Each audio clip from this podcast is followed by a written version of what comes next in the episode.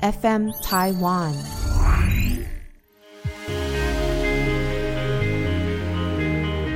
例如说，我现在骂你骗子，然后四叉猫你现在告我，就说郑家纯你怎么可以骂我骗子？我要告你妨碍名誉，我要告你就是公然侮辱。然后我就去地检的时候就说，四叉猫就很喜欢在网络上说很多炮友啊，那一个影子都没看到啊，所以他就很常骗人啊，所以我说他骗子啊，像这样子，陈律师是不是我就没事了？应该说，我觉得在个案里面，为什么会有这么有趣的对话呢？因为我们这一集要聊的是。你在网络上留言评论，是不是有可能触法？例如公然侮辱，例如诽谤，那两者的差距在哪里？构成的要件有什么呢？有没有什么情况是不会被处罚的，是有免责条款的？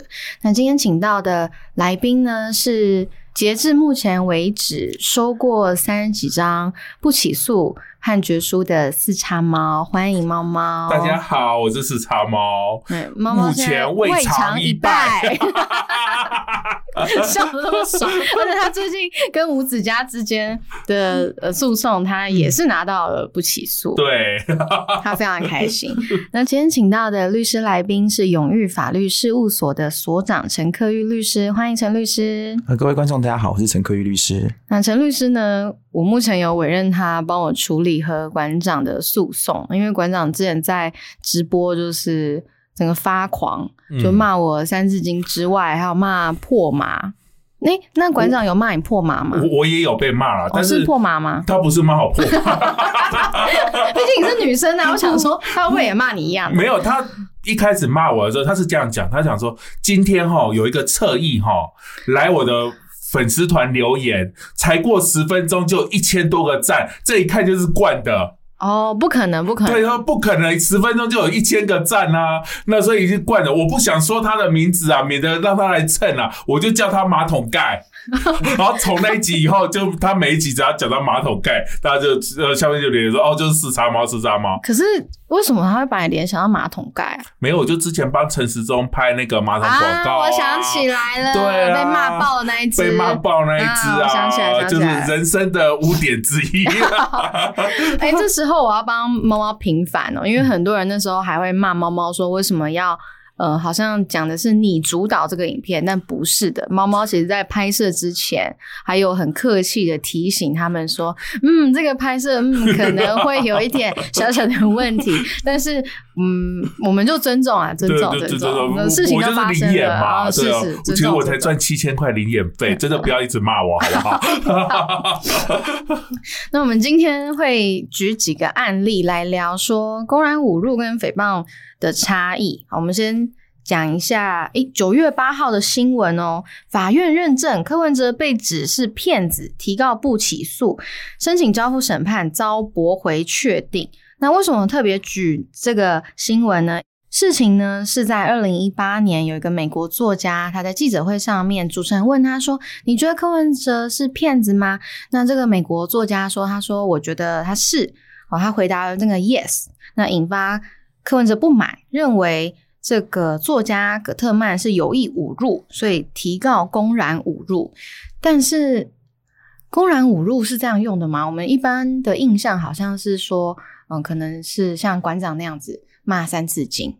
是我们讲公然侮辱罪哈，它第一个你要符合公然这个要件。那公然要件其实所谓的多数人得以共建共闻，所以像是我们如果一般在这个网络上啊，FB 啊、IG 上，然后也是一个大家可以看得到、听得到的地方，那你在上面可能留一些所谓侮辱性的字眼，那像是我们讲的一般的贬义词。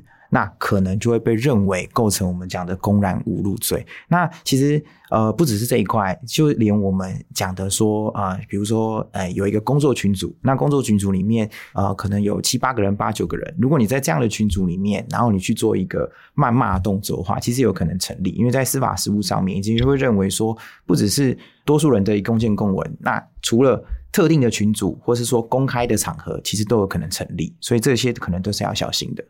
群组是不是几人以上就算是一个公开的情况？基本上是三人以上就可以算是一个公开的情形，因为两个人的对话之间就不算公然，所以我跟你两个人对话私讯，那这个时候只有你跟我看得到，那这个时候就不符合公然要件。但是只要是有不特定多数人，或是特定多数人可以看得到、听得到，那就有可能成立。那以我自己这边的 实务经验，因为毕竟过往因为一些新闻事件告过不少网友了，我目前累计告过网友应该超过一百五十个吧。哇，好多，好多，超超过，嗯，那有分几波段，嗯，那第一波段基本上都已经结束了，然后我记得偶尔会有几个判例被记者拿出来报道，然后因为我告网友实在太多了，我不会去真的那么认真看他们最后怎么样，嗯，然后有一个被记者拿出来报道，然后网友都觉得说，哈，这样也会被判，那个网友留了两个字，嗯。他只留脏女，就是很肮脏的脏，嗯他只写脏女这两个字。嗯。但我相信那个网友在留言的当下，可能以为他写脏女而已，不会有什么事。诶、结果他就是有被判，然后有被起诉。嗯，那最后现在结案了吗？结案最后是因为赔多少钱？没有，我记得他坚持不和解，哦，不坚持不和解对？他就是很勇，好，坚持不和解，不和解那。所以最后要被判多久？我忘记了、因为太多个人了，哦太多了几千块而已吧。对，那我问一下，一百五十人的你的成功率有多高？其实我们分波段，像第二、第三波段的，嗯因为他们会有一个很复杂的流程哦。嗯例如说我，呃，因为这个事件，我是锁定这个事件，嗯然后相关的留言、新闻留言，我去整理出一个名单嘛。嗯那呃那当然把名单送进去之后，他们会分类，嗯，就是户籍地，然后会有大概一年左右的程序对才会分案完。差不多，然后才会开始开庭等等。嗯所以像第一个波段差不多结束，第二个波段是去年十一月提告的，所以应该差不多要分案完了，嗯，一年左右。然后第一个波段其实。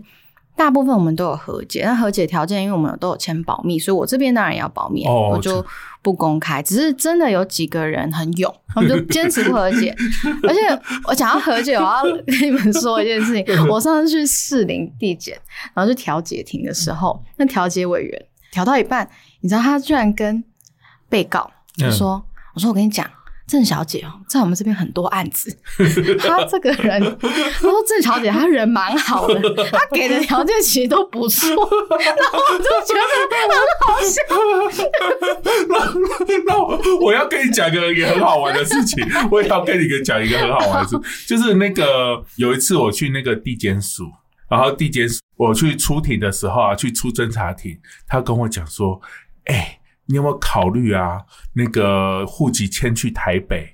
我今年做你的案子，我这边都塞满你的案子，你有没有考虑就是迁到台北去？这样的话，你就可以发到台北去，就不会搬到新北来了。应该因为我们这个呃所谓妨碍名誉罪里面的公然侮辱跟诽谤，它其实都所谓的是所谓告诉乃论的犯罪。那现在的司法实务上面，他们就觉得是说，像这种告诉乃论的犯罪，他就比较希望双方当事人不一定要走刑事这个条路，看能不能双方可以坐下来好好谈，就有点类似我们讲的修复式司法。嗯。就是让双方可以有一个调解的机会，所以其实蛮多调解委员都会希望你们能够调解成立，那这样他们也可以赶快把这案子终结掉。对对对对对，对我也有调解过一次，我只告过一次，我长那么大我就告过一次人。嗯，那我告了以后，就是很快也抓到对方了嘛。那抓到对方之后，书记官有跑问说：“哎，对方有和解的意意愿然后问我，我说：“哦，好啊，那我就随便啦，那就一万块钱。”他说：“好就好。哦，我记得这个事情呢，猫猫那时候在脸书上还有教大家对怎么样提告。对，好一整个流程，我那时候写一整个流程。就是你，你不想要请律师，不管是什么考量，你都可以参考一下猫猫的流程。那猫猫，你还记得你的流程吗？呃，大概就是先去派出所嘛，先派出所，然后呢，就是把对方骂你的那个文章，然后你就是要给它列印出来，然后包括时间、地点都有，时间都要拍到，然后还有 IP 位置要拍到，网址要附上，然后去那个派出所做笔录。那做完笔录就要等了嘛，总共从我去派出所做笔录到那个我拿到一万块，大概花了两百八十天。两百八十天，这样是几个月？大概呃10个月左右十个月左差不多，差不多十个月左右。因为对方，你其实很多网友他们没有经历诉讼流程，都以为很快。对，大家都觉得说这种东西就是我告马上有，不然的话就是那个做什么呃，就是作秀，没有真的要跑很久。对，要跑蛮久。像我告馆长，应该是上个月。馆长也是一样，他这么身经百战，他怎么会不知道流程呢？他前阵子还在那边呛说什么，呃，我为什么还没告他？等等，你 已经告了，我只是不需要再昭告天下。他应该以我们上个月告他，应该这两个月就会收到通知。对，可能就是会先要先去做笔录这样子。好期待他做笔录哦，因为警察就会帮忙，就问说：“ 请问你在几点几分？”哦哦，呃，警警察就 警察在哪里开的直播？哦，然后就会问说：“请问你在这个几年几月几日几点几分？哦，这个直播的这一段，你为什么要骂郑家纯是破马？” 我觉得我想象到那个 笔录的现场，我觉得很好笑。然后馆长一定会就是他就想说讲我的，然后就好在接什么？他这一句每一句笔录有没有？第一句是哎呀呀，什么东西？好，好会不会他把我们这段 podcast 拿来就是直播编？有可能哦，不然我怕他没有题材。不会，他题材太多，他随便讲个什么那个。民进党找人开枪那个东西都是就可以，他随便梦一下就可以有题材了。可是他也讲过一次啊，总不可能他要再被开一次，然后再讲一次吧？好好，那公然侮辱呢？我们刚刚提了几个例子，例如说哦，柯文哲听到有人骂他是骗子，他去告了，他没有告成。然后我这边是哎，有网友觉得只是留个脏女不成立，哎，结果也成了。那除了三字经以外呢？如果有些网友他要自作聪明，哎，没关系啊，我不骂你三字经，我不骂你那些情绪性的字眼，我不骂你人身攻击，但是哎，我就是造谣，嗯，我做了一个梦，嗯我造谣，呃，例如影射你是小三，小三大家都在讲。很多媒体也都在用，应该没事吧？哎，错，其实你是不能够骂人家小三的。嗯，那骂人家小三，你有可能会被告什么呢？就是被告诽谤罪。是我们在刑法里面的诽谤罪，其实就是你要呃意图散布于众，就是你要是在一个也等于说你是要向其他人去散布这件事情以外，那重点就在于是你讲述的事情必须要涉及一个真伪的判断。所以如果你是一些辱骂字眼，它会变成是公然侮辱；但如果你是一个价值判断、真伪的判断，像刚才这个郑瑶姐举的一些例子说，哦没有查证就说别人是小三，那这样的话就可能会构成我们这边讲的诽谤罪。那另外，如果你是用文字啊、图画的方式来犯这个犯罪的话，那它是所谓的加重诽谤，是比较重的。对，那我也劝大家啊，就是除非你在这段感情关系中你是原配，又或是你是劈腿的那一个，不然你要怎么跟检察官说我有事实查证他是小三呢？就是甚至连原配他在网络上去骂第三者是小三，都有被告成的判例过。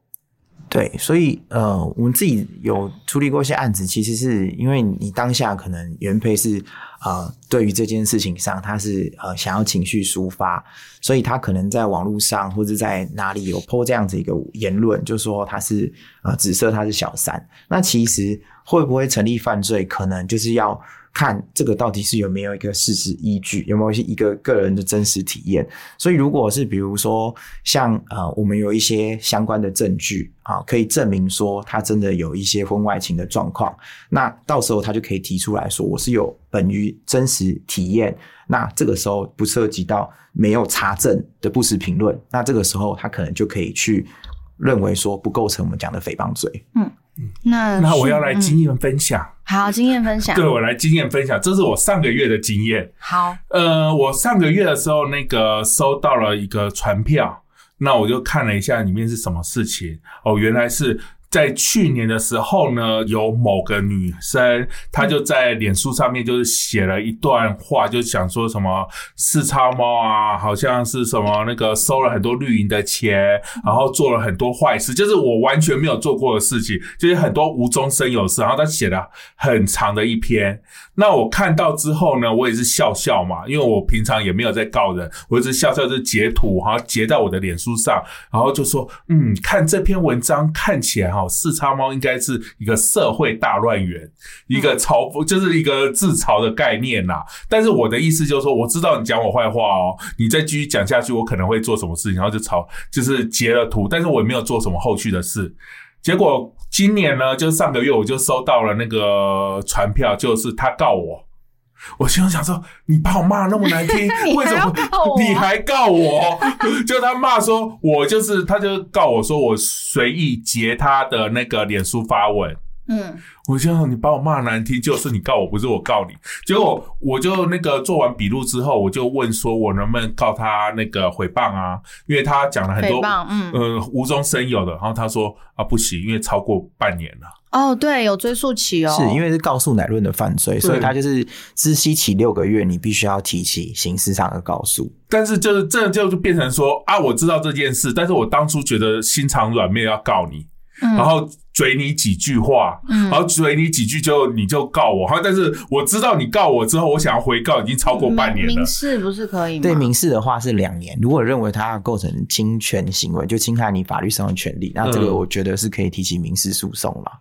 了解啊，我还想到一个很好笑的，主角是谁我就不说了。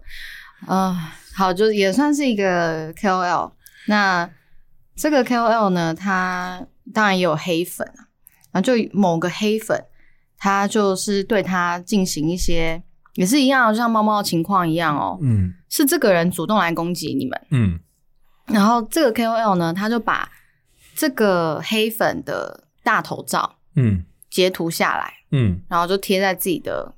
脸书上面，嗯，那但他已经有帮他做一些遮蔽了。可是，就算有些遮蔽，你知道有些耳男的气息是遮不了的。然后，嗯，这个 KOL 下面的粉丝就在那边留言，就是就是说啊，他这样怎么还敢出来骂人啊？怎么还敢出来就是去外貌羞辱别人啊？等等的。嗯，哎，就反而这个男生去告这个 KOL，哎，可是这个照片是公开的吧？对呀，是脸书公开。对啊，然后。那个 KOL 去做笔录的时候，警察也很无奈，他说：“啊，他这个就公开的，这个就是告不成，果真根本没有进程序就被打回来了。”对，因为这很难，就是我们讲说，你说提告，你要先确立你今天指摘的对象、侮辱的对象，或者是说诽谤的对象，确实是你。那有时候同一性，你如果没办法举证的话，可能在我们讲妨碍名誉就比较难成立。对，因为你要告，应该说。这个黑粉要告也是告下面的留言的网友啊，是？你怎么会是告这个 KOL 呢？我那个上上个月啦，哎，又是经验分享时间。你真的好多分享 哦。上上个月，台湾民众党的党代表告我，嗯，因为就是我就截台湾民众党他们内部的那个，是不是猫猫头社长啊？不是，不是猫猫头社长，另外一个，对，很多个，很多个，然后反正就是节里面赖群对话出来笑嘛，嗯，那出来笑以后，好像他们就是出来讲说什么那个是造谣，然后就告我，然后不止告我，然后把我下面留言的人一排人，他说你只要有来留言，他都告，嗯，然后他那个时候告完之后，后来我出庭嘛，上上个月出庭嘛，我就直接跟他讲说啊，就他们赖群对话记录啊，我截出来的。对，然后就是我没有做任何修改，就是这个样子。呃，我也不知道为什么他告，他讲说告人是权利嘛，嗯，每个人都有告人的权。他觉得说我在造谣，但是证明说我只是做截图的动作。对，对啊，然后就是他他可以告，但是我也知道有些人告人不是为了真的要告赢。嗯，就是让你跑两次嘛，一次是那个做笔录，做笔录，然后另外一次就是出庭，就让你忙两次，这样他们也开心。嗯，确实有时候很烦啊，像我之前跟一间高雄的医美有诉讼，我就一直在跑高雄。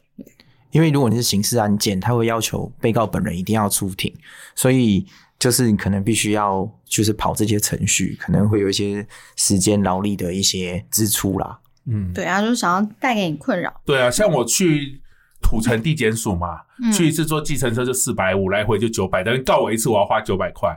嗯，不止啊，然后两趟就一千八。对啊 对啊，如果告一哎、我去高雄很远哎、还要坐高铁，然后到高铁站还要再坐计程车，然后开庭还要带着律师去，是两倍的高铁费，哎还有律师费。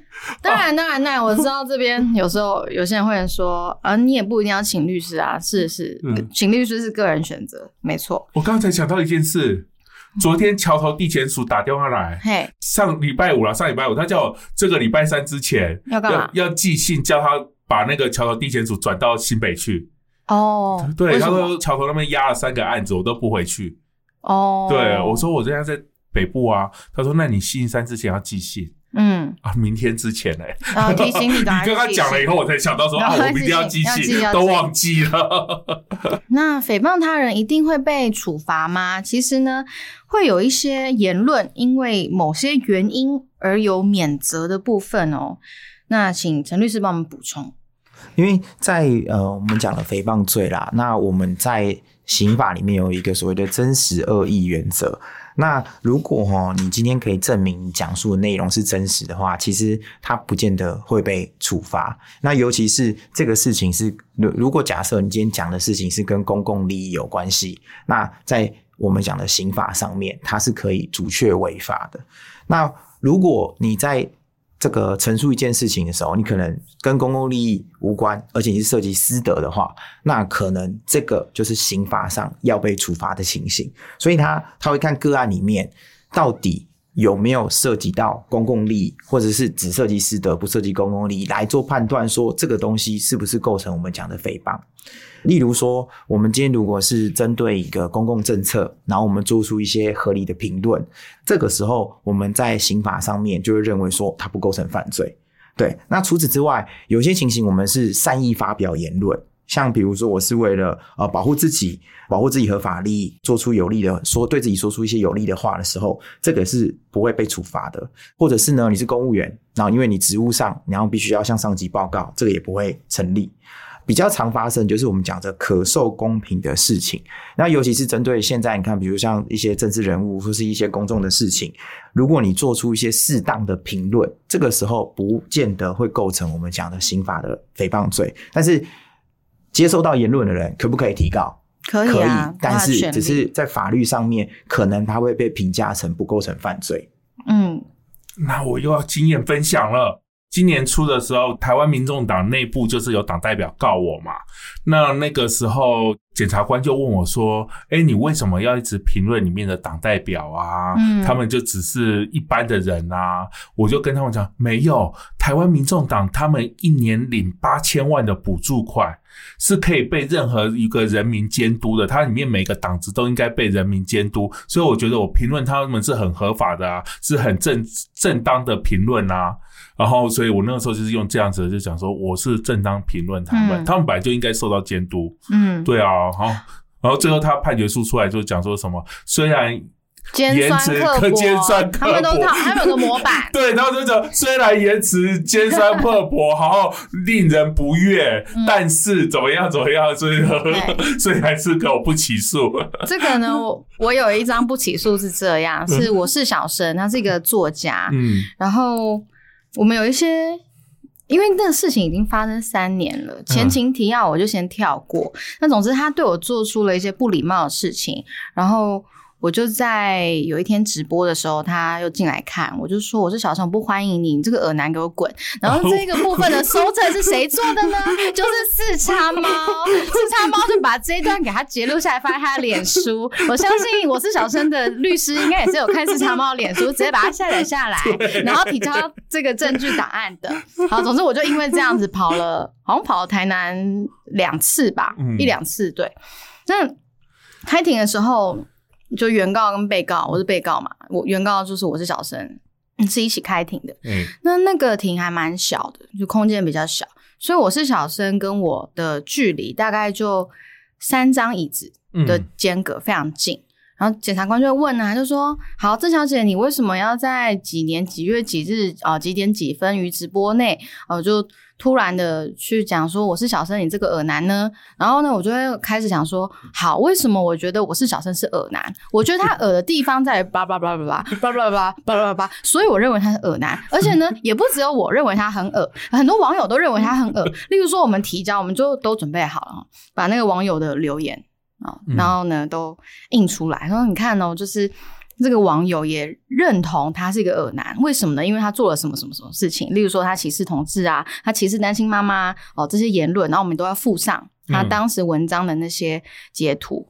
然后你看哦，这是呃网友他认为他是恶男的这个。留言还获得了三四百个赞哦，等等，所以说不是只有我一个人认为，这个网友认为，也有很多暗赞的 网友都认为他是恶男。你知道他等于在我旁边听我亲口在骂他，我他是恶男大概二三十次以上，我还记得他有一段话攻击你的，有没有？他很多话话都在攻击他他有一。段留言攻击你什么家人的相哦，关的那个，他就说我没家人啊，对，确实我没家人啊我觉得那段。超恶的耶。嗯然后那个时候，哦，他后来好像删掉还是改掉。对他就是说哦，因为我的家人有粉砖，然后郑家纯的家人没有粉砖，我的意思是这样，真的超级凹。对啊，而且因为刚刚好，确实我从小就是单亲家庭，嗯，然后我相信我妈妈在离婚之后也会遇到一些在婚恋市场上面的考验，尤其是在二十几年前，嗯所以他那些歧视单亲妈妈的言论，呃我看了当然非常的不舒服。是啊嗯，然后又要说什么我没家人，因为我妈妈的确是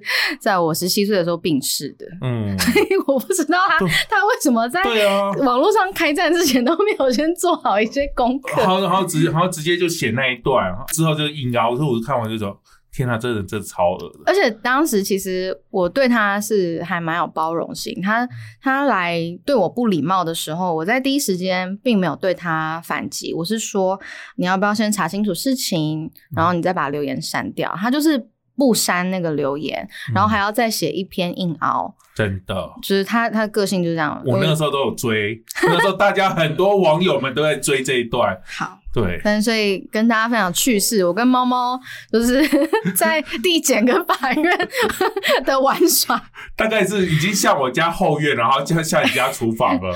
对对，我们有很多很多相关，尤其是呃妨害名誉，因为是大家比较耳熟能详的，嗯所以特别录制这一集，能跟大家分享说，诶，什么要件有可能成立，什么要件有可能免责。那我还是希望大家不要存着侥幸的心态，因为我之前曾经在别的地方看到有人问说，啊。又没有指名道姓，为什么这个网友骂郑家纯会被起诉？那这个网友想要表达的是说，他并没有写郑家纯你这个脏女，为什么只写脏女就会被起诉？好，为什么呢？因为你们在新闻的讨论区底下留言啊，啊那这个新闻的主角就是我啊，就是嗯 me，、你不可能在一个新闻底下骂你自己吧？所以这个是完全摆脱不了的。嗯，那就希望大家在网络上面呢，还是不要莫名其妙的把自己的情绪利用这些嗯比较恶意的人身攻击去抒发。哦，大家都是 陌生人，不需要这样子。而且其实网络上有些人，他们是直接用这种方式去钓鱼。嗯，不晓得你知不知道，网络早期大概大概在二零一五年那个时候啦，那个时候我有踢爆，就是有那个所谓的送棍团体，嗯。他们是会申请大量的账号，嗯。可能就是五十只到一百只，他们会先发一篇文章，举例来说，可能就讲说那个少年拍的奇幻冒险看不懂啊，然后什么智障才看得懂之类的，再开他的分身二号、三号、四号骂他自己，你知道有时候网友就会跟风，嗯，就看到哎、前面已经一堆人骂了，我混在里面骂一下也不会怎哎、这是。真的。我为什么一波可以告那么多人，就是这样来的？对，然后就可是前面的人都是他自己，他不会告他自己啊，然后所以被骗进来的人，他们就会告，最后哦，他们就直接讲说，就你要和解就一万五，嗯，他那时候开的工地价就是一万五，算便宜的、欸。嗯，陈律师，你过往就是处理这种算公安侮辱或是诽谤的和解金，应该说和解金其实就算如果法院判，它其实也是会考考量就是双方的一个呃学经历啊，或者是说他们身份地位来决定这个金额的高低。嗯所以一万五的话，其实差不多，其实一蛮多都落在这个金额上面。因为我们以说法像妨碍名誉这个公然侮辱的话，它是这个处拘役或是九千元以下以九千元以下罚金嘛，所以以就算法院来判的话，金额其实也不会高到非常的高啦。嗯所以如果是这个金额，然后可以解决这个诉讼，不用再跑法院，然后也不会有一个所谓的呃前科记录，那我会觉得是，也许这个金额是可以接受的。啊，我想起来了，那是民众有时候看到新闻，因为新闻并不会在标题上面写这是民事还是刑事，有些民众他们会看到说，像诶馆长骂吴宗宪，嗯然后就最后判赔几十万，我记得超过五六十万。嗯，我有点忘了。